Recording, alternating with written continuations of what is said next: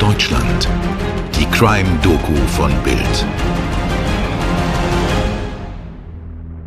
Vermisst wird Kezia H. Sie ist 1,55 Meter groß, trägt braune Haare und eine Brille. Kurz vor ihrem Verschwinden trug sie eine graue Jacke der Marke Adidas, eine helle Hose, weiße Schuhe und einen grauen Rucksack. Mit diesen Worten suchen in sozialen Netzwerken und auf Plakaten Freunde, Familie und Polizei wochenlang nach der 19-jährigen Kezia. Vergeblich. Unser heutiger Fall liegt noch gar nicht lange zurück. Passiert ist er erst im Jahr 2023. Ich bin Toni Heyer und schön, dass ihr heute wieder mit dabei seid. Und ich bin Mirko. Hallo. Klötze ist ein 10.000 Einwohnerort in Sachsen-Anhalt. Hier lebt die 19-jährige Kezia. Ihre Freunde nennen sie Cassie. Die Kleinstadt ist circa 40 Minuten von Wolfsburg entfernt. Schon seit ihrem fünften Lebensjahr gilt Kezias Leidenschaft dem Fußball. Als Kind steht sie am liebsten im Tor. Später ist sie neben ihrer Ausbildung zur Konditorin als Schiedsrichterin und Betreuerin bei ihrem Heimatverein aktiv, dem VfB Klötze 07. Auch Tino B. verbringt seine Freizeit mit Fußball. Er ist Jugendtrainer im Verein. Kezia und Tino B. teilen also die Leidenschaft für Fußball. Sie kennen sich seit Kezias zwölften Lebensjahr. Seit Oktober 2020 haben sie eine Beziehung miteinander. Tino ist 42. Die beiden trennt ein Altersunterschied von 23 Jahren. Tino arbeitet als Elektromonteur. Er ist verheiratet und Vater von drei Kindern. Sein ältester Sohn ist kaum jünger als seine Geliebte. Als sein Fußballverein von dem Intimverhältnis zu Kezia erfährt, wird er als Jugendtrainer entlassen. Der Liebesbeziehung tut das keinen Abbruch. Leider. Am 4. März 2023, zweieinhalb Jahre nach dem Beginn ihres intimen Verhältnisses, passiert Folgendes. Es ist Samstag. Kezia ist bei ihrer Mutter am Ort zu Mittag. Dann läuft sie zu einer nahegelegenen Bushaltestelle in ihrer grauen Jacke, der hellen Hose und den weißen Schuhen. Tino holt sie dort mit einem Transporter ab, einem Firmenwagen. Sie wollen an dem Wochenende nach Wolfsburg zum Fußballspiel.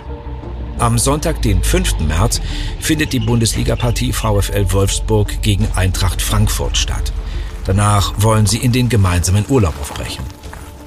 An diesem Samstag, auf dem Weg nach Wolfsburg, stoppt Tino den Transporter zwischen Heutlingen und Jemke im Landkreis Gifhorn im Wald. In dem Lieferwagen kommt es zum Sex.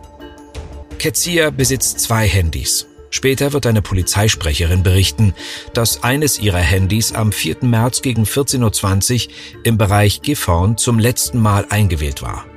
Danach gibt es kein Lebenszeichen mehr von ihr. Die Handys bleiben aus. Tino wird behaupten, dass er seine junge Freundin in Wolfsburg abgesetzt hat, weil er plötzlich nochmal zu seiner Firma nach Braunschweig musste. Sie wollten sich in Wolfsburg an der Stelle wieder treffen, wo Tino sie aus dem Transporter rausgelassen habe. Tino sagt, Kezia sei zum vereinbarten Treffpunkt nicht erschienen. Morgens um 5.05 Uhr schreibt er zwei WhatsApp-Nachrichten an sie. Ich komme um vor Sorge. Ich liebe dich. Keine Antwort von Kezia, auch nicht im Verlauf des Sonntags, dem Tag des Bundesligaspiels. Auch ihre Mutter versucht Kezia immer wieder zu erreichen. Sie wird unruhig. Das passt nicht zu ihrer Cassie, dass sie sich so gar nicht meldet. Zwei Tage später, am 7. März, erhält die Mutter einen Anruf von der Polizei. Ihr Freund habe Kezia als vermisst gemeldet. Am 10. März beginnt die Öffentlichkeitsfahndung mit der vermissten Anzeige, die wir euch zu Beginn des Falls vorgelesen haben. Dazu gibt es natürlich ein Foto der jungen Frau. Cassie hat ein rundes, freundliches Gesicht dunkelblondes, mittellanges Haar und trägt eine etwas größere, helle Brille. Der Typ, freundliche Frau von nebenan. Die 19-Jährige hat nichts mitgenommen. Es gibt kein Anzeichen für ein freiwilliges Verschwinden. Tino, ihr Freund, hat Anzeige in Wolfsburg erstattet. Kitzias Mutter später auch in Stendal. Also, in zwei Bundesländern sucht die Polizei nun nach der jungen Frau. Doch Kezia bleibt verschwunden. Mehr als sechs Wochen gilt sie als vermisst. Am 20. April haben Familie und Freunde traurige Gewissheit. 47 Tage nach Cassies Verschwinden wird ihre Leiche entdeckt. Und zwar nicht wie in ähnlichen Fällen zufällig durch irgendwelche Spaziergänger oder Pilzsucher. Nein, ein Fahrtenschreiber bringt die Ermittler letztlich auf die Spur. Wie genau das ablief, dazu kommen wir gleich. Die Polizei findet Kezias Leiche in einem Erdloch bei Bardorf im Landkreis Helmstedt in Niedersachsen. In der Nähe gibt es ein Kieswerk. Der Ort liegt 60 Kilometer südlich von ihrem Heimatort Klötze entfernt. Die Polizei ortet ein Grab und lässt dieses mit Hilfe einer Baufirma ausheben. Das Grab ist wirklich groß. Drei Meter lang, drei Meter breit und zweieinhalb Meter tief. In 1,70 Meter Tiefe entdecken die Ermittler Kitzias Fuß. Schließlich dann den ganzen Leichnam. Zwei Tage später, am 22. April, richtet ihr Verein für ihre Mitspieler, Freunde und Verwandten eine Trauerecke auf dem Fußballplatz ein. Das Vereinsgelände gleicht einem Blumen- und Kerzenmeer. Freunde nehmen Abschied von der fröhlichen jungen Frau. Wie sich herausstellt, ist der Fundort, aber nicht der Tatort. Und Ermittlungsbedarf gibt es auch noch beim Motiv. Die Polizei sammelt Eindrücke und Zeugenaussagen. Es gibt Spekulationen, dass Kezia schwanger gewesen sein könnte. Bei der Obduktion der Leiche soll diese Frage geklärt werden. Bestätigen lässt sich das nicht. Von Freunden heißt es aber, dass Kezia geglaubt habe, schwanger zu sein. Tino dagegen wollte angeblich, dass die 19-Jährige erst ihre Ausbildung abschließt. Der Anwalt von Kezias Familie sagt später im Prozess, Tino B. habe Kezia viele Jahre mit dem Versprechen hingehalten, sich von seiner Familie trennen zu wollen, um mit ihr zusammenzuleben. Es soll die Rede davon gewesen sein, gemeinsam in Braunschweig ein neues Leben beginnen zu wollen. Was ging in Kezia vor? Und wie schätzte ihr Umfeld diese merkwürdige Beziehung ein? Hilfreich sind die Aussagen von Cassis Freundin Luisa R. Die 34-Jährige und Kezia waren beste Freundinnen und wohnten im gleichen Haus, denn Luisas Schwiegervater war Kezias Vermieter. Von Anfang an hatte Luisa kein gutes Gefühl bei der Beziehung zwischen ihrer Freundin und dem viel älteren Tino. Wir haben ihre Erinnerung nochmal nachsprechen lassen.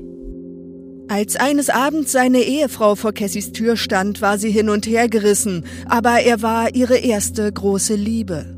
Er kam meistens spät, wollte nur Sex. Das störte Cassie, sie hat ihn aber unendlich geliebt, wollte mehr von ihm. Leider hat sie nicht erkannt, dass er sie nur ausgenutzt hat. Luisas ungutes Gefühl bleibt bestehen, zumal es Anlass zur Sorge gab, dass Kezia psychisch nicht stabil ist. Denn sie hatte vor fünf Jahren ihren Vater verloren. Und der Verlust war unendlich schlimm für sie, erinnert sich Luisa. Zurück zum 4. März 2023, zu dem Wochenende, das Kezia und Tino zusammen verbringen wollen. Zum Samstag, an dem sie im Wald mittags gegen 13.30 Uhr anhalten, um im Lieferwagen Sex zu haben. Einvernehmlich. Laut den Ermittlern folgt dann ein fürchterliches Blutbad. Kurz nach dem Sex oder sogar noch währenddessen sticht Tino 32 Mal auf Kezia ein, trifft sie immer wieder in Brustkorb und Oberbauch. Die Attacke kam für Kezia so überraschend, dass sie keine Gegenwehr leisten kann. Ein heimtückischer Mord. Den Leichnam soll Tino B. zunächst in Jägau südlich von Klötze auf einer Müllhalde versteckt haben. Dann der Ortswechsel. Am 7. März bringt er den Körper zu dem Kieswerk bei Bardorf nahe Helmstedt in Niedersachsen. Hier übergießt er den Leichnam mit Benzin und zündet ihn an. Die verbrannten Überreste vergräbt Tino mit einem Minibagger seiner Firma. Wir erinnern uns, zu dem Zeitpunkt gab Tino B. die Vermisstenanzeige auf. Am 20. April wird der 42-Jährige schließlich festgenommen. Aber Woher wusste die Kripo alles so genau, wie wir es euch gerade geschildert haben? Für die erfolgreiche Detektivarbeit benötigen die Ermittler erstmal kein Geständnis oder ausführliche Schilderung. Vielmehr ließ sich die grausige Tat mit Tinos Fahrtenschreiber im Firmenwagen und Handydaten rekonstruieren und dazu noch mit einzelnen Zeugenaussagen. Diese kriminalistische Kleinstarbeit ist Geoinformatiker Professor Thomas Brinkhoff von der Jade Hochschule in Oldenburg zu verdanken. Ohne seine Analyse wäre das anonyme Grab am Kieswerk höchstwahrscheinlich nie entdeckt worden. Und jetzt zahlt sich aus, dass Tino B. schon frühzeitig im März ins Visier der Ermittler geraten war. In seinem Firmenwagen sollen Blutspuren gefunden worden sein. Zwar muss er erstmal aufgrund von mangelnden Beweisen wieder entlassen werden, aber zusammen mit der Fahrtenrekonstruktion ist die Beweislage schon wenige Wochen später erdrückend für den Angeklagten. Der schweigt monatelang, auch noch zum Prozessbeginn im September 2023. Aber offenbar gärt es in ihm. Denn am 20. Oktober 2023 legt er vor Gericht ein Geständnis ab. Unter Tränen räumt er die Bluttat ein. Und dabei kommt das Unfassbare. Die Schuld schiebt Tino B. nämlich Kezia zu. Sie habe ihn mit einem Messer bedroht und zum Sex gezwungen, weil sie unbedingt ein Kind wollte. Er sei dadurch an der Hand verletzt worden. Das habe ihn wütend und aggressiv gemacht, sodass er schließlich im Affekt zurückgestochen habe. Er sei wie von Sinn gewesen. Seine Anwälte versuchen damit auf Totschlag zu plädieren. Aber das Gericht findet diesen Versuch genauso billig, wie er klingt.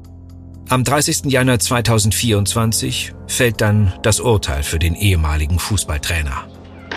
Das Landgericht Stendal verurteilt Tino B. wegen Mordes zu lebenslanger Haft. Es habe sich nicht um eine Tat im Affekt gehandelt, sondern um Mord aus Heimtücke, erklärt der Vorsitzende Richter. Der Richter schenkt also Tinos Version von einer Tötung im Affekt keinen Glauben.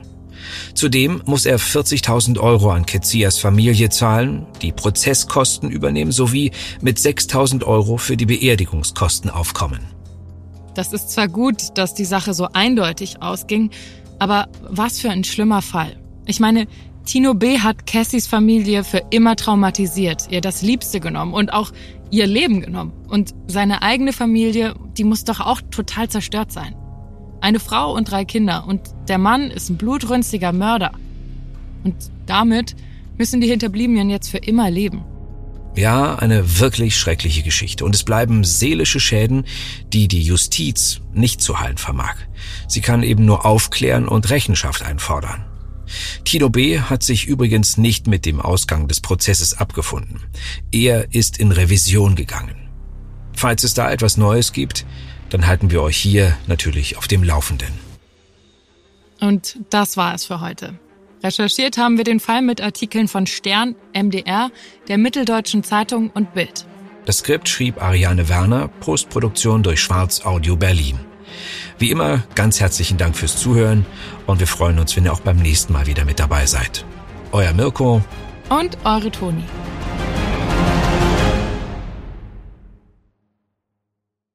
Dir hat diese Folge von Tatort Deutschland gefallen? Du bekommst von True Crime einfach nicht genug. Dann hör jetzt in unsere weiteren Folgen rein. Hier warten mehr als 200 spannende Fälle auf dich, wie das Verschwinden von Rebecca Reusch, der Prozess gegen O.J. Simpson oder die Entführung von Ursula Herrmann.